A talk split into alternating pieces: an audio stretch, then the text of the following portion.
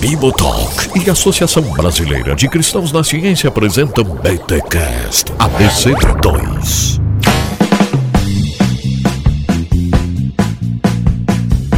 Bem, muito bem, muito bem. Começa mais um BTcast ABC2 do número 25. Eu sou o Rodrigo Bibo e Deus se fez história. E eu sou o Cacau Marx, eu não aguento mais as pessoas perguntando se eu sou marxista. Nossa, velho. Caraca. Porque o pessoal acha que historiador é tudo assim, né, mano? Acho que tudo é. É comunista, mano. Historiador é comunista. E marxista, obviamente, né? Mas é comunista. Historiador é tudo comunista e petista. E aqui fala André Heinck e a história não serve pra nada, mas é muito legal. Nossa, mano. Quero que valorize o que você tem. Nossa. Sou o Jonatas Carati e o trabalho do historiador é solitário e incompreensível. Olha aí. Eita, olha aí. O, é, o profissional é aquela coisa, né? A gente tudo aqui, pá, levando aqui, o profissional chega dando a letra. Tem três caras que fizeram história aqui. Um falou que não aguenta mais, o outro disse que não serve pra nada e o outro falou que é solitário e cansativo. Então, todos. Que vibe, hein? Que vibe. começamos pra cima o negócio aqui. É isso aí, 2021 nessa animação, galera.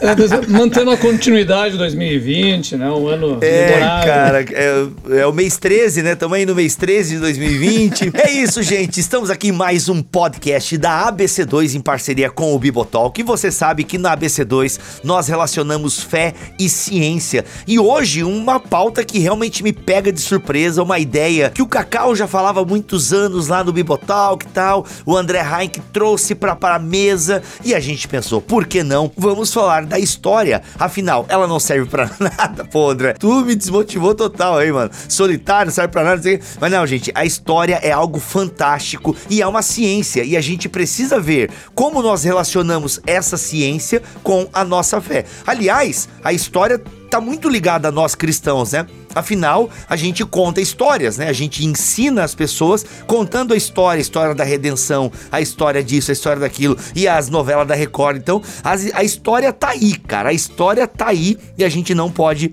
é, é, abrir mão dela. Agora, tem um jeito de fazer história. Se é uma ciência, tem uma metodologia e a gente vai entender um pouco isso hoje aqui com dois professores de história e um historiador. Posso dizer que, Jonatas, tu é um historiador, certo? Certo. Que legal, né? O cara é humilde, né? Boa, massa, hein? Que legal, que legal. E é isso então, gente. Vamos conversar um pouquinho sobre história e fé neste podcast da ABC2. Fica com a gente porque vai ser muito edificante.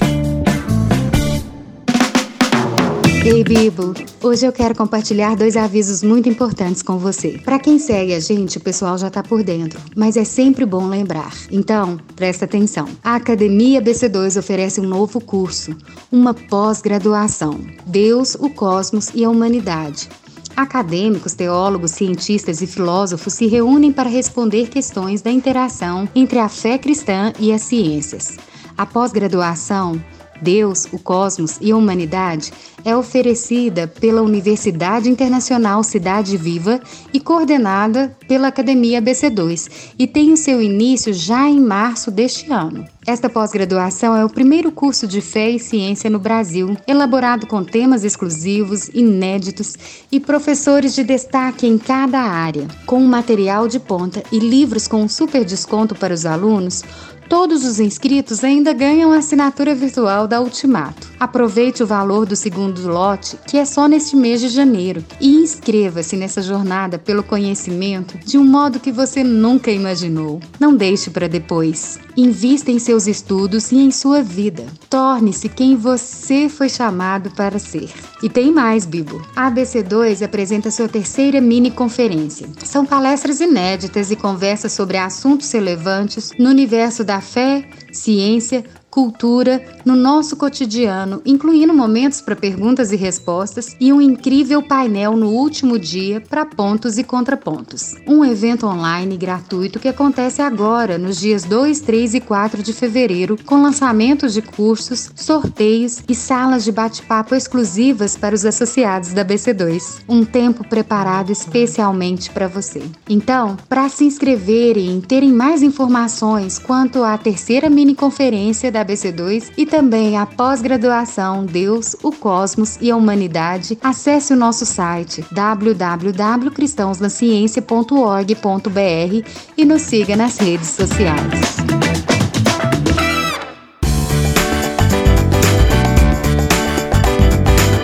Ô Jonatas, o ouvinte do BTcast já conhece eu e o André aqui, né? Mas você tá chegando agora. E você já chegou com tudo aí, com essa frase aí super emblemática. Então diz aí um pouquinho sobre você, o que você faz, quem você é e explica um pouquinho o que você quis dizer aí com essa, com essa sua entrada. E a cidade de onde está falando? Então, eu falo de Jaguarão, Rio Grande do Sul. Para quem não sabe, um ponto de referência é o fim da BR-116. Começa em Fortaleza e termina em Jaguarão, tá? Olha aí. É aqui que eu moro, na fronteira com o Uruguai, uns três passitos aqui, já tô ali no, na cidade de Rio Branco, no Uruguai. Eu vim para cá porque eu passei num concurso na Unipampa, a Universidade Federal do Pampa, e essa universidade tem o curso de História, né? Então eu fiz a minha formação toda em História, a graduação, mestrado, doutorado, e em 2013 então eu ingressei aqui como professor. E antes de ingressar aqui como professor de História, eu também eu trabalhei em escolas públicas e privadas de Porto Alegre e região. E também, claro, né, fazendo mestrado, doutorado, tu acaba também sendo um historiador. Eu só queria dizer uma coisa antes que, quando disseste ali, né, tu é historiador, eu sou historiador, eu quero dizer que eu não me, eu não me chamo historiador por si, né? Ou seja, é, na verdade eu nunca disse que eu era historiador, Uhum. até que uma pessoa de referência me chamou de historiador. Então eu fui num programa de rádio da Rádio Guaíba, em Porto Alegre, que é bem conhecido, do Juremir Machado da Silva, né? Que é um cara bem conhecido. É, e ele me chamou de historiador. Ele leu o meu livro, né? O Sol da Liberdade, que é um livro que eu escrevi em 2013, fruto da minha dissertação de mestrado. E ele disse: Ó, Jonatas, tu é um historiador. Até 2013 eu não me chamava de historiador, né? Eu me chamava de professor de história. Porque eu dizia pra mim mesmo: um dia, quando alguém me chamar, me reconhecer, aí sim eu vou dizer, tá, então sou um historiador. Porque muita gente tem a pretensão de dizer que é historiador. Só que ser historiador é, é uma profissão muito difícil, uma profissão é, que tem muitos detalhes, tem muitas técnicas importantes. Então, é só pra dar uma contextualizada pra vocês, porque que ser historiador não é só dizer que é historiador, né? Mas também é ser visto pelo outro como historiador. Ó, é tipo igreja, né? Quem diz o dom que você tem é a igreja, né? Você é porque eu sou profeta, eu sou mestre. Cala a boca, não é nada, rapaz. Você é o que a igreja diz que você é.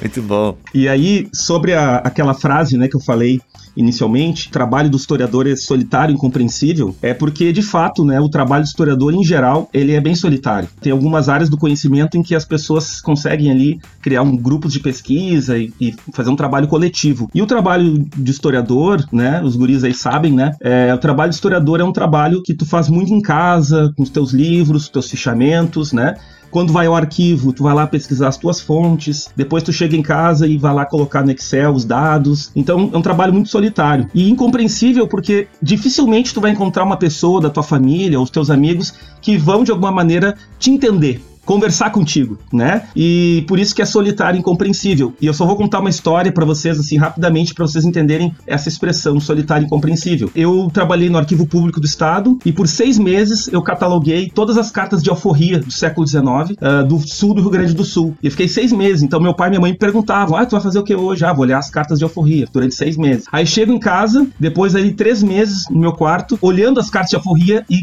e colocando no Excel ali, né? A idade do escravizado, cor do escravizado e tudo mais.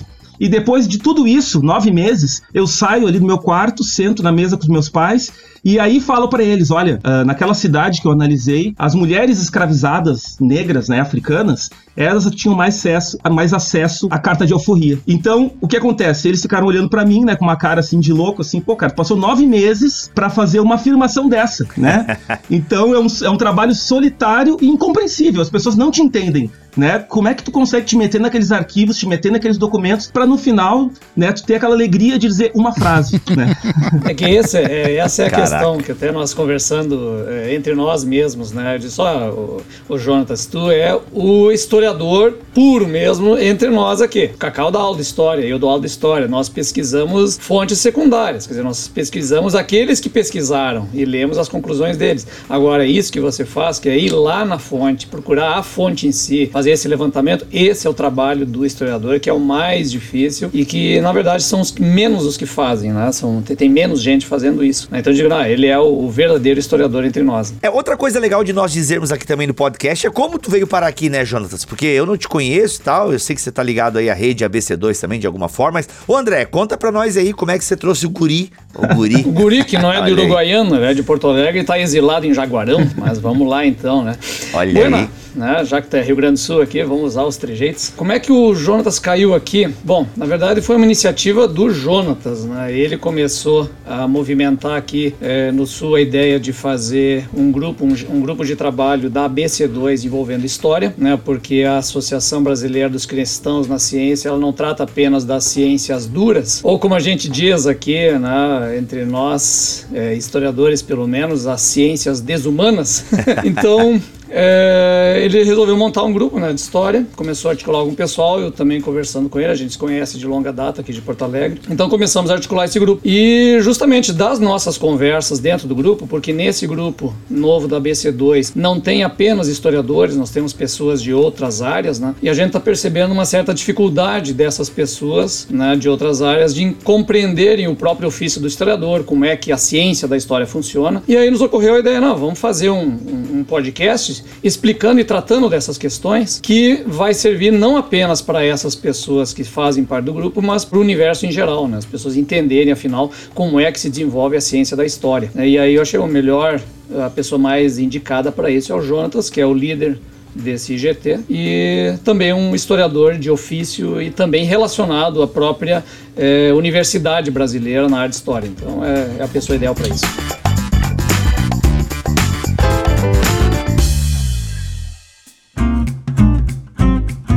Bora lá então que o pessoal tá se perguntando. Tá, beleza, já apresentamos, já gostamos do Jonathan. Ele é um cara legal. Jonatas, perdão, eu preciso voltar a ler a Bíblia, né? Jonatas. Jonatas. já entendemos que ele é um cara legal, que ele é um historiador, que mexe nos arquivos, que é incompreendido, solitário, tadinho. Mas, Jonatas, agora você vai adquirir aqui uma galera que vai gostar de te ouvir e vai te procurar nas redes sociais, vai dizer, pô, cara, obrigado, te ouvi lá no Bibotalk e, pô, foi muito bom, entendi um pouco mais. Mas eu, eu vou pular a pauta aqui porque eu tô curioso com o negócio. Jonatas, afinal, o que faz um historiador? Por mais óbvio que possa parecer essa pergunta, mas eu preciso fazê-la porque talvez eu tenho certeza que eu não sei direito o que faz um, um historiador e tu vai nos elucidar aí a partir de agora. Então, é importante dizer que historiador, né, o historiador, ele atualmente tem agora uma, uma lei, né, que regulamentou a profissão de historiador. Então agora, em 2020, ou seja, nesse mesmo ano, a gente tem ali em agosto, no dia 17 de agosto de 2020, a lei 14.038, que é um decreto que coloca a profissão de historiador agora regulamentada. E eu comentava até, rindo com vocês antes, né, regulamentar uma profissão eh, não era tão difícil, por exemplo, né, o, o cara que vende churrasquinho na, na esquina, ele tá regulamentado, entende? Tem uma profissão de vendedor de churrasquinho, mas a profissão de historiador não tinha. Não é que não, não, não foi interesse de que essa profissão existisse, mas é fato que foi muito complicado que as pessoas chegassem a um consenso né, sobre o que é ser um historiador. Eu quero iniciar então falando sobre o que é ser historiador, falando é, que o historiador ele não impede que outras pessoas escrevam sobre o conhecimento histórico. O historiador não é dono do passado. O historiador ele não é o único que pode falar sobre o passado. Então, se vocês pegarem essa lei que eu comentei agora para vocês, vocês vão ver que na lei diz que é sim obrigatório que ha- haja um professor de história na escola, por exemplo, né? Que seja de história mesmo. Isso era uma coisa que não tinha antes. Muitas escolas pegavam lá um professor de geografia, um professor de li- literatura, ou às vezes de matemática, para dar aula de história. Então, com com esse decreto, fica estipulado que o professor de história tem que ser de história, ok? Mas o trabalho ãh, do historiador ele durante muito tempo ele não foi regulamentado, então não tinha como fazer concurso. Então tem vários arquivos do país que não tem a vaga historiador, não tinha vaga historiador nos, nos concursos, então tu não podia fazer concurso. Então às vezes um CC é que fazia esse papel, às vezes daí contratado por, por, por fora, por uma fundação, de ser o historiador da instituição. Então agora, a partir desse ano, existe essa possibilidade de fazer um concurso para historiador. Por que, que eu estou dizendo tudo isso? Primeiro, para dizer que é importante para nós da história que exista essa profissão historiador, porque abre o mercado de trabalho e também permite que a gente ah, desenvolva esse conceito de profissão, que para nós é tão complicado, né? Porque durante muito tempo não havia essa regulamentação. Mas por outro lado, é sempre importante frisar que nós não somos donos da história. Então, ou seja, existem vários, ah, várias pessoas que são da literatura, que escrevem muito sobre história, né? Mas o que, que o historiador ele, ele pede, de alguma maneira, ele exige? Que existam cuidados ao tratar com objetos do passado, a história. Então, isso sim, isso é importante, o historiador sempre delimitar isso. Então, o que é um historiador? O historiador é uma pessoa, é um profissional, então, agora, que investiga o passado, utiliza fontes primárias para isso. O passado, para o historiador, é sempre indireto. O historiador nunca vai conseguir, in natura, ir ao passado, né? Como muitos filmes, novelas e coisas reforçam isso, né? Mas, na verdade, o historiador, ele vai pelos vestígios que, so que sobraram. Então, o historiador só pode fazer seu trabalho pelos vestígios, pelas fontes históricas. Fonte histórica não é mais só documento de arquivo também. Fonte histórica pode ser músicas, peças de teatro, jornal, processo criminal, registros paroquiais, é uma infinidade. Eu posso dizer que documento histórico, no conceito mais amplo, é tudo aquilo que o homem toca. Tudo aquilo que o homem toca e de alguma maneira ele interage com aquilo ali se torna um documento histórico. Então o historiador, ele investiga o passado, não o passado propriamente dito, mas os vestígios a, a, através do passado. Então isso é o historiador num, num conceito amplo, assim. Uhum. Ele, e aquela ideia, né? Tu tá falando aí que as fontes podem ser várias coisas, né? Músicas, recortes, é... A gente, vamos pegar o tempo de hoje, né? Tadinho de quem for escrever a história do Brasil daqui, sei lá, 30, 40 anos. Porque a gente vive hoje em dia fake news, é, é polarização. E será que isso não acontecia no passado também? Onde eu quero chegar com a minha pergunta? Aquela famosa é, ideia de que a história é escrita pelos vencedores, né? Nós que somos cristãos ouvimos muito isso. Ah, vocês acreditam no cristianismo de Constantino, entendeu? Somebody love e tal. É, como, é que, como é que tu lida com essa ideia? Na verdade, os meus amigos Cacau e André também podem responder, ok, gente? Vocês são, vocês são formados história, pelo menos, né? Vocês têm lugar de fala aí. É, então, assim, então, é, como é que a gente lida com essa... E agora uma profissão também. Justamente. É, a gente fala em Pra vocês terem uma ideia, Bibo, eu me formei em duas duas, duas, duas universidades que não tinham profissão, né? O designer só foi regulamentado em 2015 e da história recém 2020. Então tu imagina. Não, não, o André é todo perdido e gosta de teologia, né? Olha, sobrevive no, deu por misericórdia mesmo. Mas falando sério, como é que é, né? Essa é uma acusação bem comum, né? A história é escrita pelos vencedores, né? Então, como é que a gente lida? E outra, volta e meia a gente ouve falar também isso, né? Ah, é, tem um lado aí que, não, que você aprendeu errado na escola o, a, o tempo inteiro. Tem aí o, o, jeito, como é que é aquele cara que ficou falando, ah, o impoliticamente correto da história do Brasil. E aí você tem, não, porque na verdade é, a história é essa caixinha de surpresa. Mas vamos por partes, né? Tu falou que a, as fontes. A história é essa caixinha de surpresa, gostei. Olha aí, olha aí. Então, olha aí. Só via de caixa de Pandora, não a caixa de surpresa. É, tem a caixa de Pandora é preocupante, mas é, é mais isso também. Mas é isso, cara. E essa acusação de que a história é feita pelos vencedores e como é que você vai poder reconstituir o passado, né? Se você não tem um DeLorean e aí você tem que lidar com os artigos da época, né? Músicas, canções, poemas, os grandes escritos e tal, mas o quanto também eles são confiáveis e não podem ter havido essa manipulação, né? Enfim, deu para entender a minha pergunta, né? Sim. É, porque eu posso dizer o seguinte: ó, nós temos três aqui, vamos lá, historiadores. Três historiadores, temos o André, o Cacau e eu, tá? É, nós estamos aí envolvidos no GT História Fé Cristã da BC2, a gente conversa seguidamente, e nós temos posições diferentes sobre a história, porque nós temos uma bagagem cultural também histórica diferente, nós temos leituras diferentes. Se o Cacau e o André e eu, mesmo que nós tivéssemos lido todos os livros que cada um leu aí na ordem, na sequência, nós não teríamos as mesmas ideias né? Porque existe uma questão pessoal, individual na narrativa que é minha, é própria. Oh. Então quer dizer assim, eu estou falando isso para dizer já derrubar essa ideia da objetividade e subjetividade. Existe um grande trabalho de subjetividade. O historiador ele trabalha com a subjetividade. Se eu for lá no arquivo né, e o Cacau também e o André, eles vão pegar documentos que talvez eu não pegue. Eles vão olhar processos criminais que ah, isso aqui eu achei mais interessante. Por quê? Porque muitas vezes existe uma pergunta inicial que move o historiador a ver aquele documento. Só que muitas vezes também existe o fato de que nós temos aí um mesmo problema, três historiadores, mas eles chegam a outras questões. Por quê? Porque envolve aí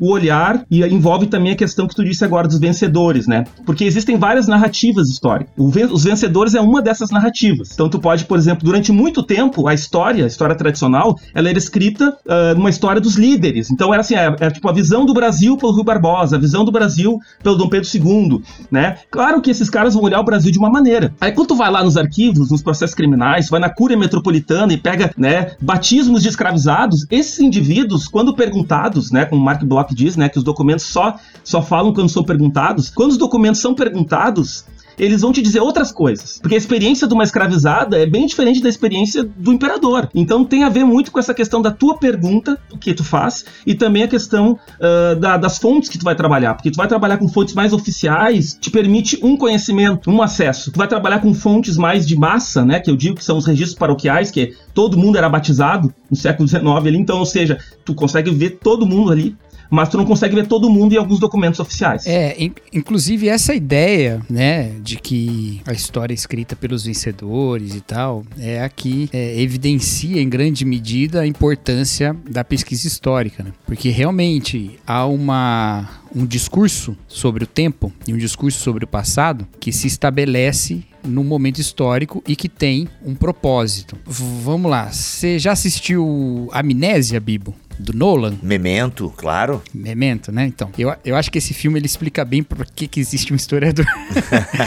a amnésia é a história de um cara que tem perda de memória recente, né? De um tempo, na verdade, da vida dele para frente, ele tem perda de memória recente, então ele não consegue lembrar as coisas dali por muito tempo. Então ele tatua no corpo as instruções né, do que ele deve fazer na busca dele por vingança, né? Então ele tatua e aquelas instruções são o que falam para ele o que é que aconteceu naquele tempo que ele não se lembra. Nossa, muito bom. E acontece o seguinte, com o tempo ele vai desconfiando que as pessoas nas quais ele confia estão manipulando a história dele, o tempo passado dele, para que ele sirva aos seus propósitos. Basicamente isso acontece num sentido comunitário e social, né? As pessoas há discursos sobre o tempo e há olhares sobre o passado que constituem um entendimento sobre o nosso tempo presente ou sobre os, os rumos da sociedade que orientam passos que nós tomamos. Isso aí acontece direto. A pesquisa histórica ela visa em grande parte, e não só isso, obviamente, tem várias outras coisas, mas uma coisa importante é isso, é desafiar essas construções, esses discursos a partir do confronto com, com o que são as fontes históricas mesmo, nesse sentido mais amplo que o Jonas colocou. E isso vai passar por uma reinterpretação da própria teoria da história, né? O que, que é, então, afinal, um documento, por exemplo, né? Já houve um tempo, como o Jonas colocou também,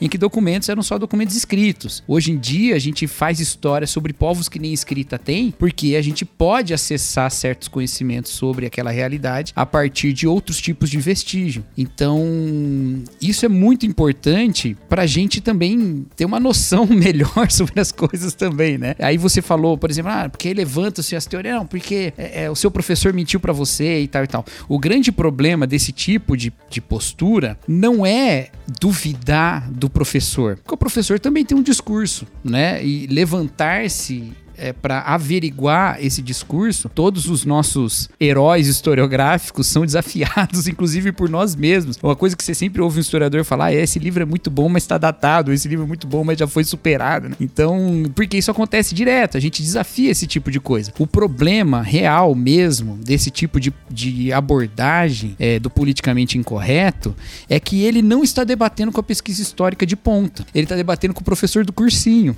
O professor do cursinho tem uns 10, 20 anos anos de defasagem em relação à pesquisa histórica, entendeu? Então, quando você vê um livro, esse professor mentiu para você, pro leitor leigo, ele tá realmente lendo uma coisa, nossa, tá explodindo a minha cabeça. Claro, a única coisa que você conhecia era o que o seu professor de história falou.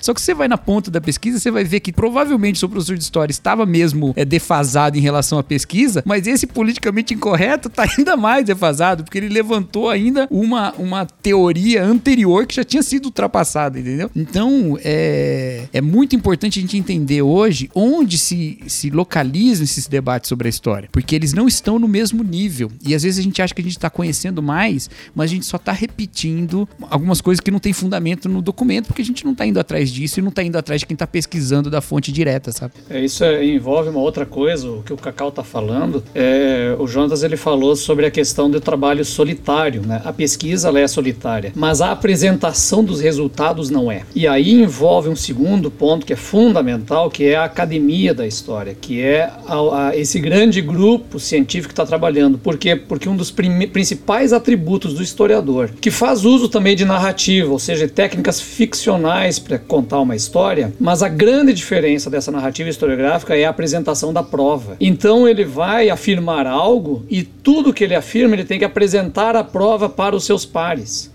Então ele vai dizer: olha, eu encontrei tantos documentos que afirmam, etc, etc, é por isso que eu concluo tal e tal. E nessa apresentação da prova vai se configurando então aquilo que a academia de história vai dizer: olha, provavelmente foi isso que aconteceu no passado. E é por isso que eu estou usando aqui a palavra também provavelmente, né? Por quê? Porque a história ela trabalha com aquilo que a gente chama de uma verdade em suspenso. Ou seja, aconteceu isso no passado, entretanto, essa verdade está em suspenso de acordo com novas provas que possam vir a ser apresentadas, dizendo o contrário, ou pelo menos dizendo que isso funcionou assim, mas foi um pouquinho diferente. É, é muito comum ver isso nos debates, por exemplo, sobre a escravidão. Então, é, os estudos recentes, e o Jonas fala isso muito melhor do que eu, porque ele estudou isso, né? É, os estudos mais recentes vão dizer o que? Olha, a escravidão foi de fato isso tudo que a gente sabe do passado, entretanto, ela teve é, é, nuances diferentes que dão também um papel à subjetividade do escravizado. Ele também tem um papel nisso, uma reação principalmente a esse modelo que estava imposto. Então, é, é, os estudos recentes eles não vão simplesmente botar a terra arrasada no passado, não. Ele constrói em cima do passado. Ele vai para os detalhes, para nuances.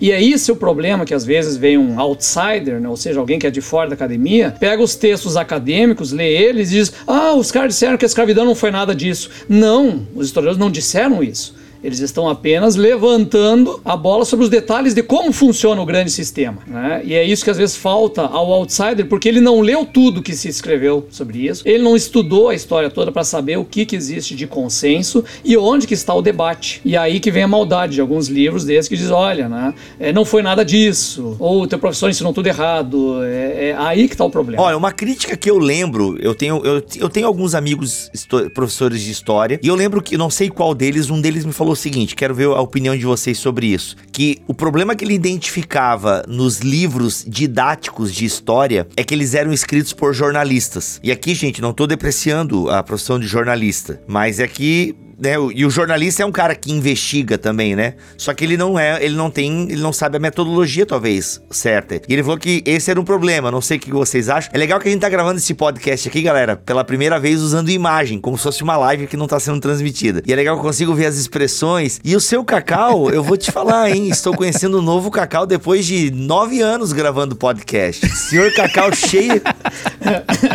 A gente já gravou um podcast presencial que não foi ao ar, você lembra Que não disso, foi ao né? ar. né? Aqui, nessa mesa que eu estou, inclusive. Cara, é verdade, mano. O projeto, o projeto, o, pro, o podcast que não foi ao ar, sobre mo Mother, Mother, né? Muito bom, é verdade. Então, mas é legal que o Cacau é cheio de caras e bocas aqui. Eu vou falando e já vou tentando corrigir minha pergunta e tal. Não, a pergunta foi ótima, a pergunta foi ótima. É que tem, o, o livro didático, ele tem uma, uma coisa que eu acho que é um problema nele, né? Ele, ele é uma ferramenta excelente, né? Eu já até escrevi livro didático, não posso também ficar muito. Mas uma coisa que o livro didático tem de problema é que ele não favorece essa ideia da pluralidade de visões, de abordagens diferentes. Até ele, ele não oferece né, nenhum tipo de, de, base teórica, inclusive, né? Eu acho que seria bom até a gente. A gente até conversa sobre teoria, isso que a gente tá falando de documentos, por exemplo, a gente traz na escola tal. Mas a ideia mesmo sobre visões de história e sobre a, a o próprio. a ideia de historiografia. Isso é uma coisa muito importante para nós, né? Que é toda essa tradição de interpretação que existe da história e toda, né? A história da história, né? Como é que foi é, pegar o tema tema da escravidão mesmo, né? Já que a gente tá para ficar num solo bem comum aqui da, do início do podcast até agora. É, há várias visões diferentes, né? Há várias visões que vão passando com o tempo e a gente e existe essa tradição. Quem vai escrever alguma obra assim, tentando se colocar de maneira original e tal, geralmente ele tem um capítulo, uma introdução ali que ele faz uma caminhada mostrando o que é que foi até aqui, né? Como é que as coisas passaram. Isso as coisas, essas interpretações, esses artigos, essas introduções, elas são muito valiosas para nós, porque a gente vê como que algumas ideias que podem de repente surgir de novo, elas já foram discutidas, elas já foram, né? E elas outras evidências já surgiram. Senão a gente tá o tempo todo construindo em cima. E alguns dos jornalistas partem para esse tipo de visão, não são todos, tem jornalistas muito competentes em escrever história, viu? Mas alguns partem para essa visão de que, bom, se eu vou lá no documento simplesmente junto o máximo que eu puder, ler todos eles e apresentar aqui, tá ótimo. e, e, e não, não é assim que as coisas acontecem também, né? Tem toda uma base de, de teoria e tudo mais. Então, talvez a crítica que o seu colega estava fazendo era essa. Mas também a verdade é que a gente tem uma, uma birrinha com jornalista porque eles escrevem muito mais que a gente, vendem muito mais livro que a gente. Então... olha aí, olha aí. No fundo é birra, no fundo é brincadeira, birra. Brincadeira, brincadeira. Eu queria dizer um, um dizer, dar um exemplo que eu acho que é bacana assim para pensar um pouco da tua pergunta, Bib, que é a seguinte, assim, né? Pensa num, uh, num quebra-cabeça, né? A história como um quebra-cabeça. E pensa que uh, cada coisa, cada fonte que tu encontra, cada uh, dado que tu consegue dali daquela fonte, tu vai construindo aquele, vai montando aquele quebra-cabeça. Só que no caso da história, é, sempre haverá peças faltantes ou perdidas. Você nunca vai conseguir ver a imagem do passado como de fato ele foi. Então, o historiador, o, o cara de ofício, o cara que é profissional, ele sabe disso. Isso aí é. Ele tá careca de saber. Isso é parte da profissão dele. Saber que ele vai ter limites. O trabalho do historiador é um trabalho com limites, porque ele trabalha com um passado que passou e ele não vai resgatar isso na integralidade. Só que acontece que muita gente que gosta de história, que acha que história, enfim, tem uma função social, e de fato tem, acaba pintando esse quadro, ou, ou pintando, ou montando um quebra-cabeça né? Como se de fato fosse possível tu ter uh, um, um, fato histórico exatamente como ele aconteceu, né? Que é uma tradição histórica do século XIX, XVIII, XIX do Rank, né? De pensar a história como verdade. Então o que acontece, uh, eh, para mim, assim, um, uma das coisas fica bem claro. Esse cara aí se chama Rank, não é Heinke, tá? Então vamos tomar Ah, isso aí é importante corrigir. Leopold von Rank. Mas era meio alemão, não era? Sim, é, totalmente. Né? então o que acontece? Eu acho que é importante, assim, essa honestidade do historiador profissional, né? De dizer que, olha, o passado passou, eu, eu tenho aqui um quebra-cabeça que eu estou montando, que é, o, que é o fato que eu estou montando, e que algumas coisas a gente nunca vai saber, né? Eu nunca vou saber o destino daquele escravizado, se ele conseguir ser livre ou não. Eu nunca vou saber se aquele soldado de fato morreu naquela batalha ou não. Então são os limites. Em relação ao livro didático, eu acho que é importante dizer assim que o livro ele, ele didático ele tem uma função importante, pensando no, no Brasil, no tamanho que ele tem, tá? Pensando nas classes sociais, né? Muitas desfavorecidas às vezes o único livro que um menino pobre talvez vai ter é um livro didático. Então, uh, eu acho que é muito importante. Eu, eu, sou daqueles que valoriza o livro didático. Acho que o livro didático é importante. Inclusive, grandes historiadores estão escrevendo agora livro didático. Tanto pega Keila Grimber, João José Reis, sabe? Vários historiadores assim de ponta, então, né, que é chamado assim, de universidades escrevem livros didáticos, né? Então, eu acho que o livro, ele de fato, ele tem melhorado muito nos últimos anos. O que, que eu acho que é importante pensar é, é no, no fato de do uso desse livro didático na escola, porque daí entra numa área que eu pesquiso, que é a formação de professores. Porque não adianta o livro ser muito bom e o professor também não ter uh, nenhum preparo para utilizá-lo, ou não poder nem ter tempo de preparar uma boa aula. Que aí entra numa outra questão, que é claro que o Cacau vai falar também, melhor que eu, também por estar ali na escola no dia a dia e sabe a realidade. Né, de como que é dar aula de história. E alguns professores que, por não quererem mais, muitas vezes acabam só usando o livro. Mas o livro é apenas um instrumento, né? Não é toda a aula.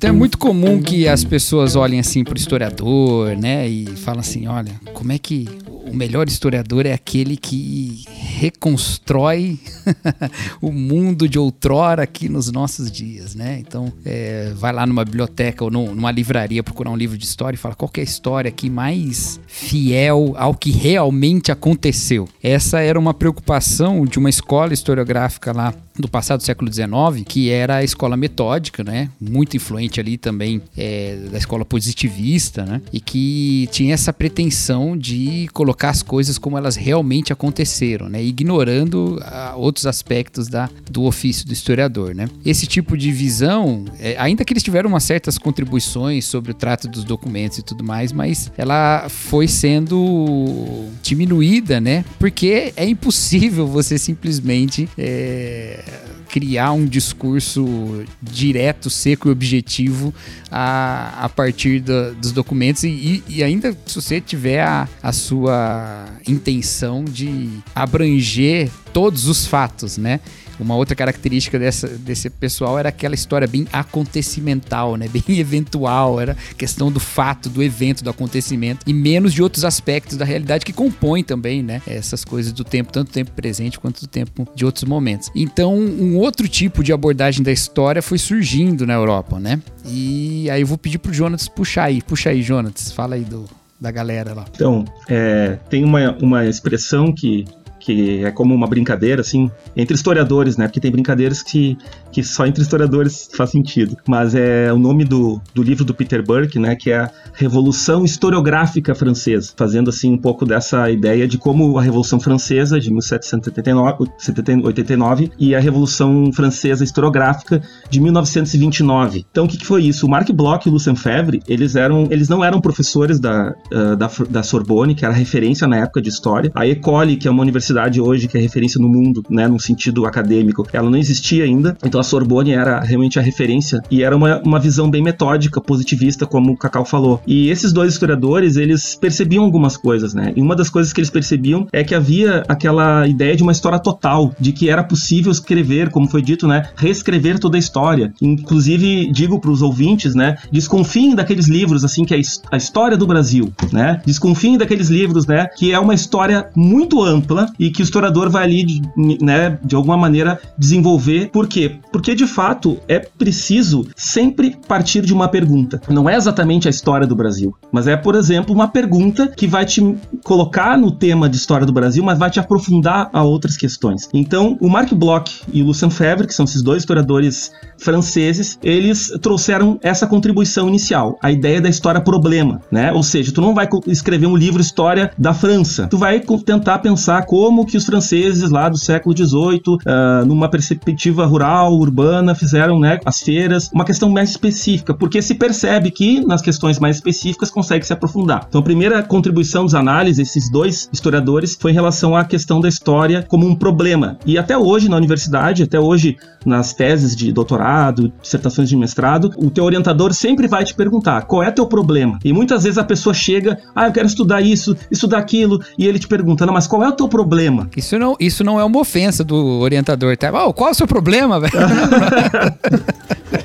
É, Cara problemático. Né? Não, é, é, e qual é o pro... No caso do historiador, é bom quando ele tem um problema, porque daí ele sabe para onde ir, é o norte do trabalho dele. Então, essa primeira questão foi importante. E uma outra contribuição dos análises é porque, até aquele momento, sempre se, uh, se dedicava a uma história política. Né? Então parecia que a história era só a história das grandes decisões políticas, né? É como se fosse assim, no caso do Brasil, a gente tem lá a abolição da escravatura. Então a, a princesa Isabel, né, com a sua caneta de diamantes, dando abolição para os escravizados. Isso é uma referência a uma história de cima, vamos dizer, uma história política. Mas como é que estavam os escravizados recebendo aquela alforria? E aí eu, eu fiz estudos sobre essa temática e digo para vocês que em 1888, pasmem, 5% apenas de escravizados existiam no Brasil. 95% já eram ou libertos, livres, né, libertos, ou estavam com cartas de alforria condicional, Eita. né, a prestar alguns anos de serviço. Então a, a escravidão já tinha praticamente acabado. Mas as pessoas lembram, né, do que? Da princesa Isabel assinando. Então,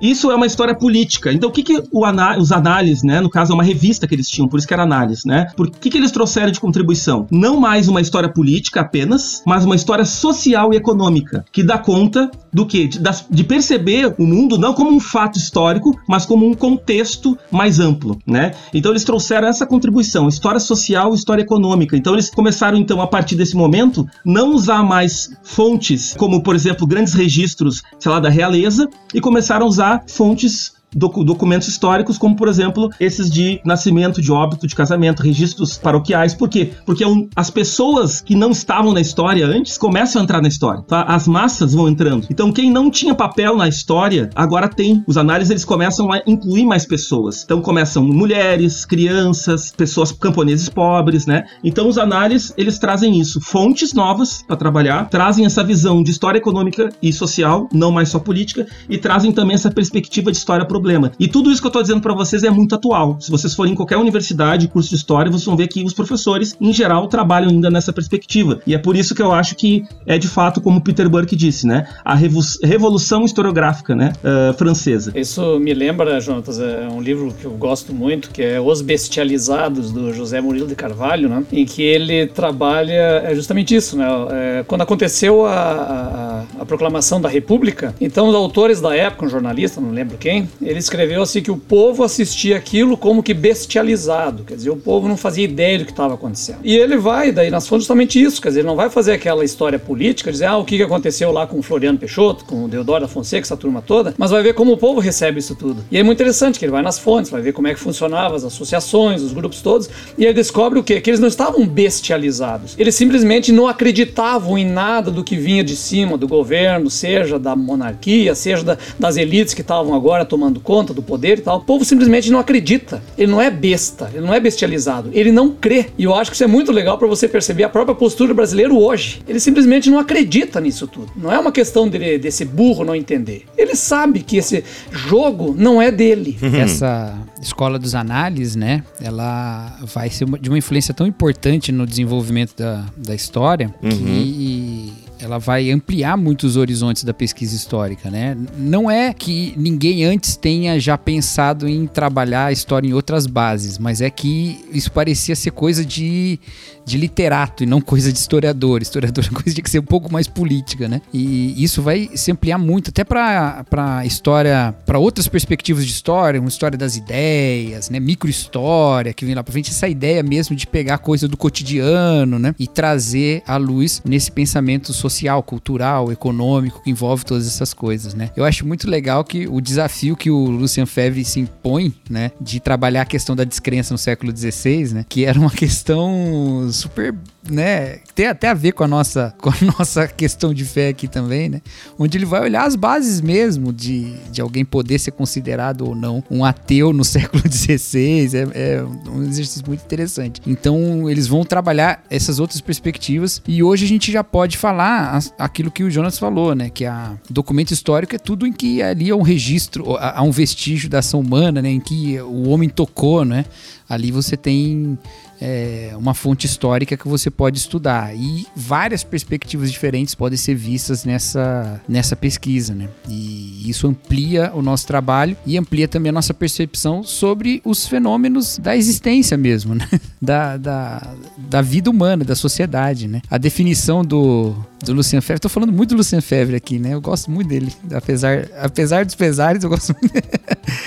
a definição dele de história, de ser um, uma ciência do, do homem no tempo, né? E do homem no tempo em sociedade, né? Eu acho muito interessante essa ideia, porque das ciências humanas, todas as perspectivas da humanidade são abordadas, né? Sua, sua dimensão psicológica está aí na psicologia, sua dimensão social está na sociologia, né? Sua dimensão espacial está na geografia, né? mas a dimensão do tempo, né? Da, da, de como a gente se transforma, de como a gente não se transforma, daquilo que muda e daquilo que permanece. E isso a gente vê na história, né? O tempo é essa perspectiva, essa, essa dimensão da vida humana que está presente na preocupação do historiador, né? Isso é central como distintivo da nossa, da nossa área.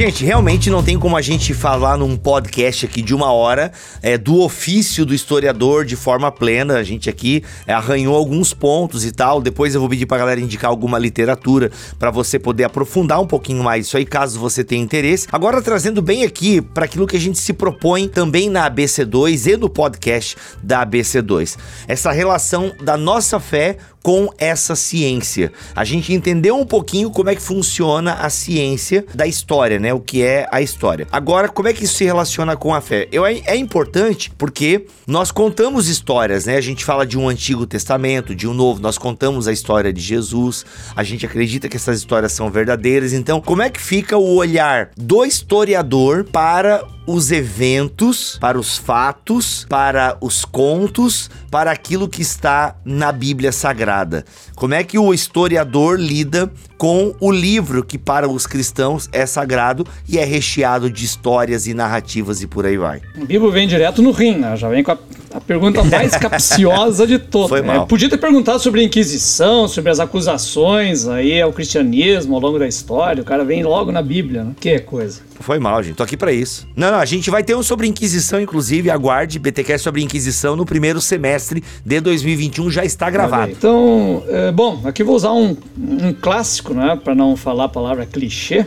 Mas o historiador Mark Bloch ele diz que a, a, o, o, cristianismo ele é uma religião de historiadores e que daí estaria esse interesse do Ocidente na história. Né? Então derivaria dessa questão, até do judaísmo. O judaísmo também tem esse vínculo com a história, uma vez que com o judaísmo e o cristianismo se instaura uma noção de história linear, né? ou seja, ela tem, ela segue um caminho, uma noção de progresso, uma noção de desenvolvimento e no caso da fé de final, inclusive, né? de ocaso dessa história. Ela sai daquele padrão cíclico que a gente vê na, na antiguidade. Né? O que acontece então? Qual é a relação da história com a fé, tu está falando especificamente da questão bíblica aqui, né? É, vem da questão do questionamento dos historiadores à própria, é, ao próprio texto bíblico, né? E aí a nossa questão, é, que é importante a gente, a gente salientar, é que esse questionamento ele não é necessariamente porque é a Bíblia, né? é que a história como metodologia ela instaurou de um bom tempo para cá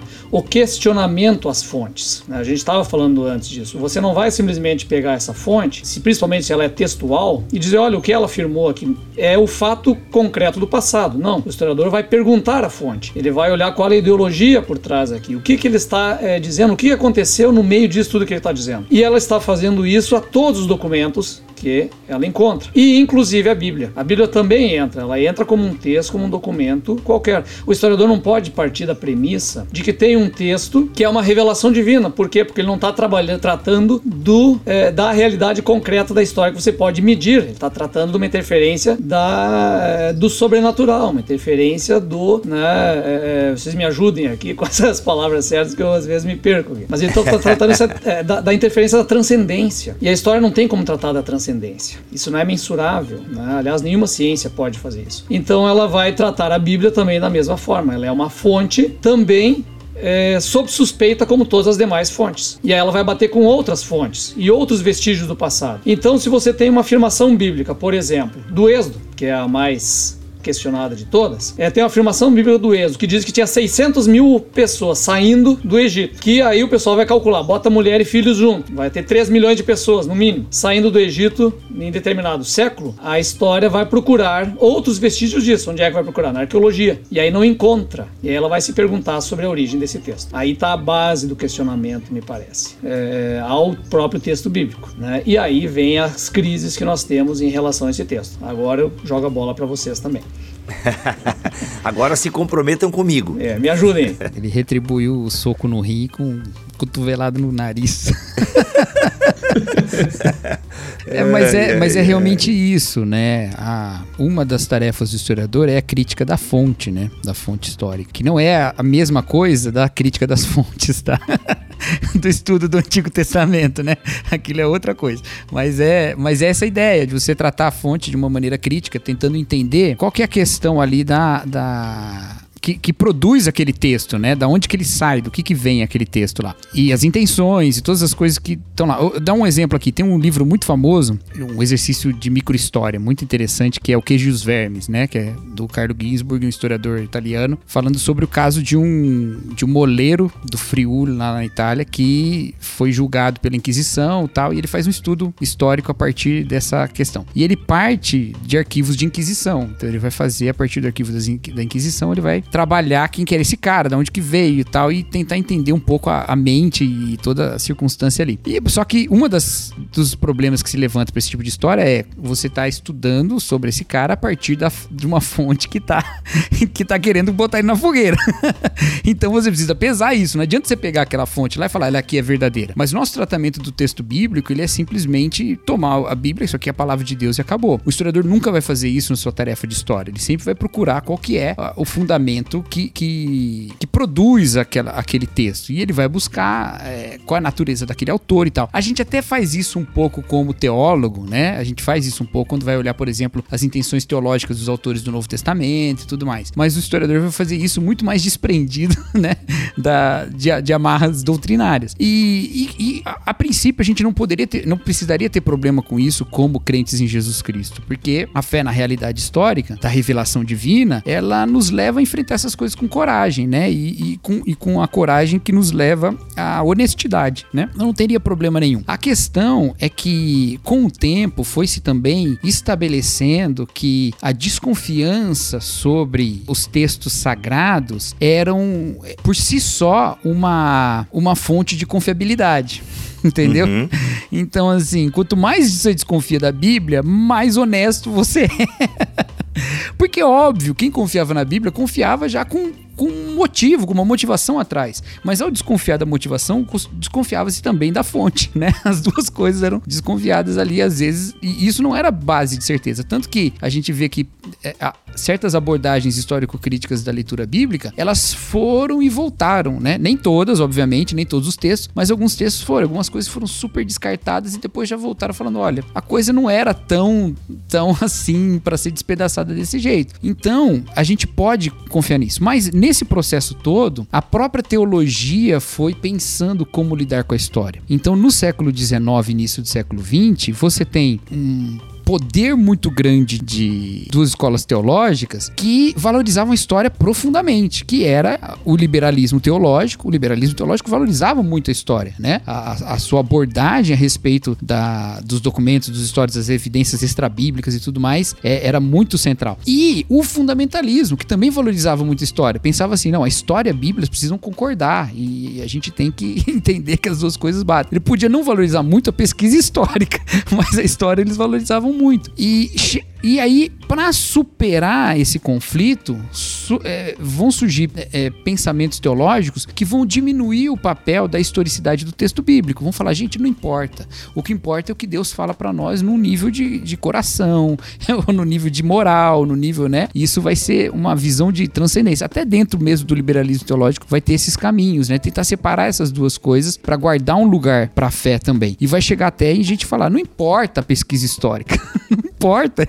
Importa Deus falando aqui nessa Bíblia e pronto. Se isso aconteceu ou não aconteceu, não tem problema. Deus é que tá dizendo e tá dizendo para acontecer alguma coisa com a gente e não o que aconteceu lá no passado. Mas hoje em dia, o caminho que a gente faz, a gente vê vários teólogos que já tratam história de maneira muito mais a valorizando de novo, mas com zelo pela pesquisa histórica, mas também zelo pela, por aquilo que é a, o testemunho de fé, não é? Você vai ver teólogos caminhando por esse caminho. Então você tem um trabalho impressionante no século passado, né, de um historiador que morreu alguns anos atrás, do Pannenberg, sobre a historicidade da ressurreição. Ele é um trabalho teológico, um trabalho historiográfico, ainda que ele trabalhe perspectiva sobre a história, mas ele trata a história com é, respeito e a fé com respeito também. A mesma coisa acontece mais recentemente com o N.T. Wright e com todo o debate sobre a nova perspectiva de Paulo. Esse é um debate teológico surgido da pesquisa histórica. Você desafiou uma concepção teológica a partir de um entendimento do contexto religioso do primeiro século. Então você fez uma pesquisa histórica que mostrou um problema na interpretação bíblica, ou problema, um possível problema, né? Não vou, não vou escolher lado, vou ficar em cima do muro. Um possível problema, né? Então vamos debater. Afinal de contas, quem é o judaísmo com que Paulo está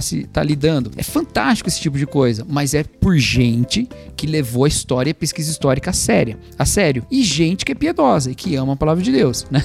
Então, é, tem um historiador conservador e que escreveu uma história do cristianismo bem interessante, que é o Paul Johnson, que ele vai escrever um texto que ele diz assim, gente, o, o historiador e o cristão eles não precisam ter medo um do outro, né? Ou melhor, o historiador cristão não precisa ter medo da história, né? Porque no final, o que ele está buscando é a verdade, né? Essa verdade em suspenso que o André colocou, o Paul Johnson não vai entrar nesse ponto, mas eu concordo totalmente com o que o André colocou. Mas de qualquer forma, é um compromisso com a verdade contra um certo engano, contra um certo, uma certa ilusão. E o cristão que é a mesma coisa do ponto de vista doutrinário, né? Então, é, não há necessidade de haver esse medo todo. Ou de simplesmente quando as coisas se conflitam com alguma leitura que você tem da Bíblia, você jogar na culpa do marxismo, ou na culpa da, da doutrinação acadêmica, do anti-academicismo. Não, não tem nenhum motivo para fazer isso, porque até agora a fé cristã continua aí sadia. É, é, os cristãos nem tão sadios, mas a fé cristã está aí sã e salva, né? E a pesquisa histórica também, com técnicas ainda mais, mais desenvolvidas, com, com uma possibilidade, de, né? Com, com sistemas de, de. com publicações muito melhores e tudo mais. Então, caminhemos, né? A história é fascinante, ela contribui demais, como cristão falando aqui, como pastor, eu falando, né? Ela contribui contribui demais para a leitura das escrituras e para uma compreensão realmente mente de um Deus que se fez história, como o Bibo falou. Deus não precisava ter encarnado historicamente de maneira tão histórica, né? De modo que a gente guarda um lugar para a história no credo apostólico. Por que, que o credo apostólico traz padeceu sob Pôncio Pilatos? Não precisava trazer isso, mas ele traz porque é uma afirmação histórica, né?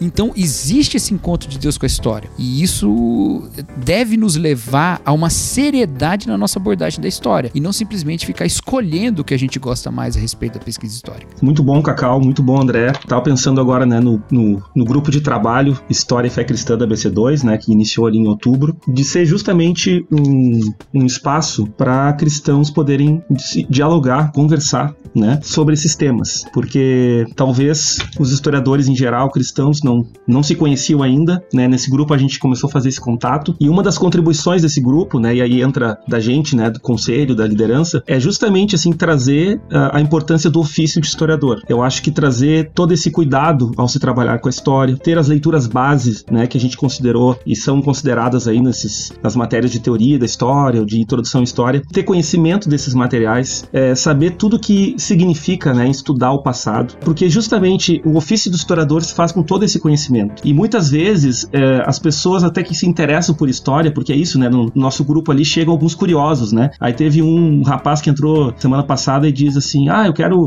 eu quero entrar, mas eu sou curioso". Eu disse para ele: "Tá, mas tu é um curioso estudioso?" Perguntei pra ele. É. Aí ele não, ele, não, ele não, respondeu, assim, né? Só riu. O oso do estudioso é mais importante que do curioso. Então, ou seja, tu é curioso e tá disposto a aprender, tá disposto a ler as coisas, né? Porque a gente tem reuniões mensais, nessas reuniões mensais a gente então lê textos, apresenta os textos. Então eu acho que é muito legal, assim, uh, esse grupo, né, que se formou. Nós temos aí 96 pessoas, né, ali no WhatsApp, no grupo, e, e temos uma frequência ali de 30, de 40 pessoas nos grupos mensais, nas reuniões mensais. É de ser um espaço para conversa, um espaço para conversar. Talvez não se tinha isso. Uh, historiadores poderem se encontrar e conversar e dizer, olha, eu penso assim, eu tenho essa leitura, né? Tem várias leituras que o Cacau mencionou que eu anotei aqui, que era conversar com ele depois, porque eu ainda não li. Então, é isso, né? Eu acho que uma, um espaço de conversa, de diálogo e não pode se esquecer nunca desse ofício do historiador, que eu acho que é uma coisa que acaba se perdendo, porque a pessoa chega no grupo e acha, enfim, ah, é história, então, e faz essa confusão toda, que é uma confusão até mercadológica também, sentido assim que as livrarias estão cheias de livros desse jeito. Os livros mais vendidos de história não são de historiadores. Isso é uma coisa para se pensar, né? Tanto o nosso lado, por que, que a gente não escreve textos às vezes tão agradáveis, mas por outro também por por que, que o pessoal ele tem a facilidade de abraçar esses textos mais fáceis e mais até combativos, né, da história e não trabalhos de pesquisa histórica. Então acho que a minha fala aqui é mais para dizer que esse espaço do GT é um bom espaço para conversar e para dialogar e para debater. Tem um fórum ali apropriado que é a reunião mensal, que o pessoal se inscreve, fala. Então eu acho que é muito bacana a gente ter esse espaço e aproximar então as pessoas do ofício do historiador, né? Que é o que a gente vai estudar agora no ano que vem, no primeiro semestre, Bibo. A gente vai trabalhar com textos de fundamentos de história. Então todos os meses ali vai ter textos básicos, né? Mas muita gente que é da biologia, da teologia não teve contato antes. Então para a gente até tentar uh, dialogar no mesmo nível, né? Com os mesmos conceitos, com as mesmas percepções, para daí sim ser frutífera conversa. Muito bom. Lembrando, se você quer entrar nesse GT, gente, não é GP de grupo pequeno, é grupo de trabalho. Grupo de trabalho. Você tá achando que vai lá, vai ter comida, uma palavra, um violão? Não, é grupo de trabalho. ter comida. É que, pô, GP sem comida também não é, não é GP, né, irmãos? Não dá, não dá, não dá. Se bem que, ó, com a pandemia aí vai ter que ser. O pessoal não pode levar aqueles pratinhos abertos, pegar com a mão suja lá. Então, cara, acontece, acontece. Eu, eu não tô participando mais, né? Mas aconteceu, aconteceu. Gente, então é isso. Se você tem interesse, gosta da disciplina de história, é, é mais que um curioso, mas também um trabalhador, alguém que quer ler, quer investigar, tá afim de pensar, é sangue, suor, né? E solidão, olha aí, os três S's do historiador. Ó, tá surgindo uma teoria aí. Olha aí. Espero que não seja a conspiração. Então, enfim, tamo aí, né? É, o link vai estar tá aqui, tá? O link vai estar tá na descrição deste BTcast. Mas é isso, galera. Acho que deu para entender um pouco, deu para iniciar aqui uma conversa bem legal sobre o ofício do historiador, a relação da história com a fé. Obrigado, Jonatas, pela tua presença aqui neste BTcast ABC2, brother.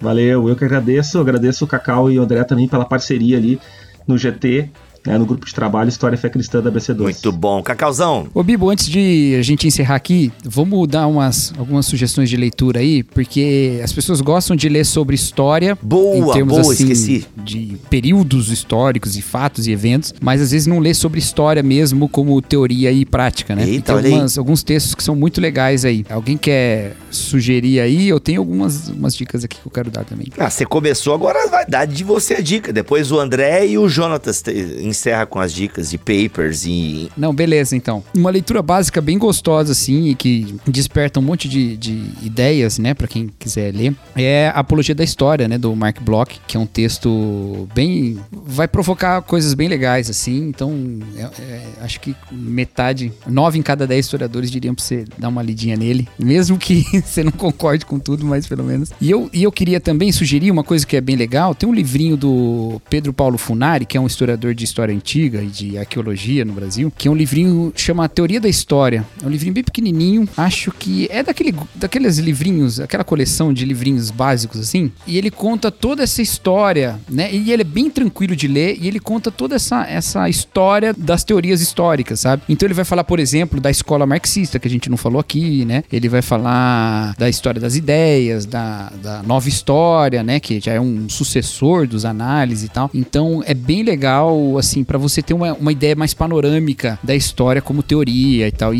e- e não, é uma, não é uma coisa chata, é uma coisa legal, assim. É teoria é um nome meio chato para as coisas, né? Mas a teoria da história é legal. Eu, eu acho muito legal, pelo menos. É, eu vou aproveitar aqui e emendar, então vou indicar dois também. É, eu vou indicar 12 lições sobre a história do Antoine Pro, escreve Prost, que traz também um, um resumo sobre o ofício do historiador, bem geral, assim, e também é tranquilo de ler. É não é um texto muito pesado, ele é escrito bem para iniciantes, assim, na, na, na pesquisa histórica. Embora seja um livro um pouco mais substancioso, ele não é bem fininho, assim, né, mas é um, é um excelente livro. E um para você ver como o historiador é, faz uso da fonte do passado, principalmente esse passado da antiguidade, eu vou falar do espelho do, de Heródoto, né, do François Hartog, que ele analisa a obra do Heródoto. né? Então é justamente o historiador da antiguidade, está no período bíblico e tal, e ali a gente vê como ele trata. Ele não vai pegar os textos do Heródoto e dizer foi assim que aconteceu. Ele pega e demonstra como no texto do Heródoto ele apresenta os persas como um espelho dos gregos. Então ele vai usar lá para o imperador persa o título de tirano, que é um título típico do mundo grego, e imagina ele a partir disso. Então é muito legal o texto, porque é um livro denso, né, mais pesado, digamos assim, mas é legal para você perceber como o historiador faz o uso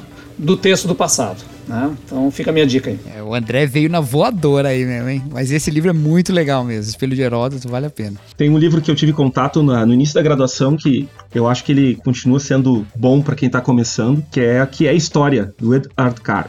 Edward Carr, que é História. Cara, meu primeiro trabalho na graduação foi sobre esse livro do Car. É muito, esse livro é muito legal mesmo. É muito legal porque, assim, o que acontece, né? A gente tem uma, uma crise, assim, né, na sociedade que as pessoas não leem mais os clássicos, né? Então, tipo, às vezes o cara quer fazer uma crítica a... Ah, mas o Gilberto Freire falou isso. Não, mas tu leu o Gilberto Freire? Não, não li. Então, fica quieto. Entendeu? Tipo, as pessoas querem falar de, da crítica que é feita ao Gilberto Freire ter lido o Gilberto Freire. Então, ah, eu, eu penso que o Eduardo Carr é muito legal porque ele traz um debate que não é o mesmo debate do Mark Bloch, não é o mesmo debate do Lucien Febvre, não é o mesmo debate do Hartog, né? Então eu acho que é bacana. É um livro muito legal, bem inicial, assim, que eu gosto muito de indicar. Então, que é a História, Eduardo Carr. E o segundo é A Escrita da História, do Michel de Certeau. Também é um livro que foi muito importante. Ele tem ali um artigo que é a Operação Historiográfica. Esse, é- fala esse bastante- aí, esse capítulo é um clássico de todas ah, os cursos de graduação de história do Brasil. É um artigo ou uma dissertação? É um livro e tem um capítulo que é a Operação Historiográfica. É que esse livro acho que ele juntou uma série de artigos e ele Isso. fala da operação historiográfica, mas é excelente, né? Mas é uma voadora também, né? Vocês estão indo pra um nível avançado pra galera aí. É, não, mas assim, ó, pra ajudar aqui, vamos dizer o seguinte: esse cara era jesuíta. Né? É, padre é. jesuíta, Michel de Certeau. Então é da nossa, do nosso campinho aqui. Esse- nesse livro que ele tem um capítulo sobre o Jean Delery também, não é? Protesta, o Guenote que vem no, no Brasil e tal, não é nesse livro? Tá, gente, peraí, peraí. Agora vocês começam. Aí vocês vão lá pro grupo, vocês vão lá pro Deixa, GT. lá, deixa, corta Esquece. essa parte aí. Corta, Não, não, Tuller, Tuller, corta deixa aí, isso. Tuller. Corta isso, porque eu acho não, que eu. deixa tudo. Acho Acho que não é nesse não, livro, deixa não. pra galera ver eu o falei, nível. acho que não é nesse livro, nível, não. vocês são feras. Você começa a escolher Yugi René, Kudu Gugu Nenê. Não, não, vocês deixam lá pro GT esses nomes aí. Mas ó, galera, a lista de livros indicadas aqui está na descrição deste BTcast. E aquilo que for vendido pela Amazon, obviamente que estará com o nosso link, porque sempre que você compra na Amazon pelo link do Bibotalk, você abençoa o nosso ministério. É isso, gente. Então agora dando chau mesmo, né? O Jonathan já deu chau, aí o Cacau emendou a dica de livros. Cacau, obrigado pela tua presença aqui nesse BTcast ABC2, mano. Você, inclusive Cacau com novidades para 2021. Se eu fosse você, eu me tornava mantenedor do Bibotalk, hein? Porque o meio amargo vem aí tá? E outros podcasts também que outro dia o Cacau fala aí. Andrezão, é nós com aqueles da Bíblia, hein? Um olhar historiográfico para a história de Israel. Segura. Ai, ai, ai, vai dar problema. Não vai dar nada, irmão, vai ser benção. Já deu com os outros já. Quem pegou, pegou, quem não pegou, não entendeu nada. Cola na gente aqui que tá tudo certo. É isso, gente, vamos ficando por aqui com mais um BTcast ABC2. Voltamos no próximo mês, se ele quiser assim permitir. Fiquem todos na paz do Senhor Jesus.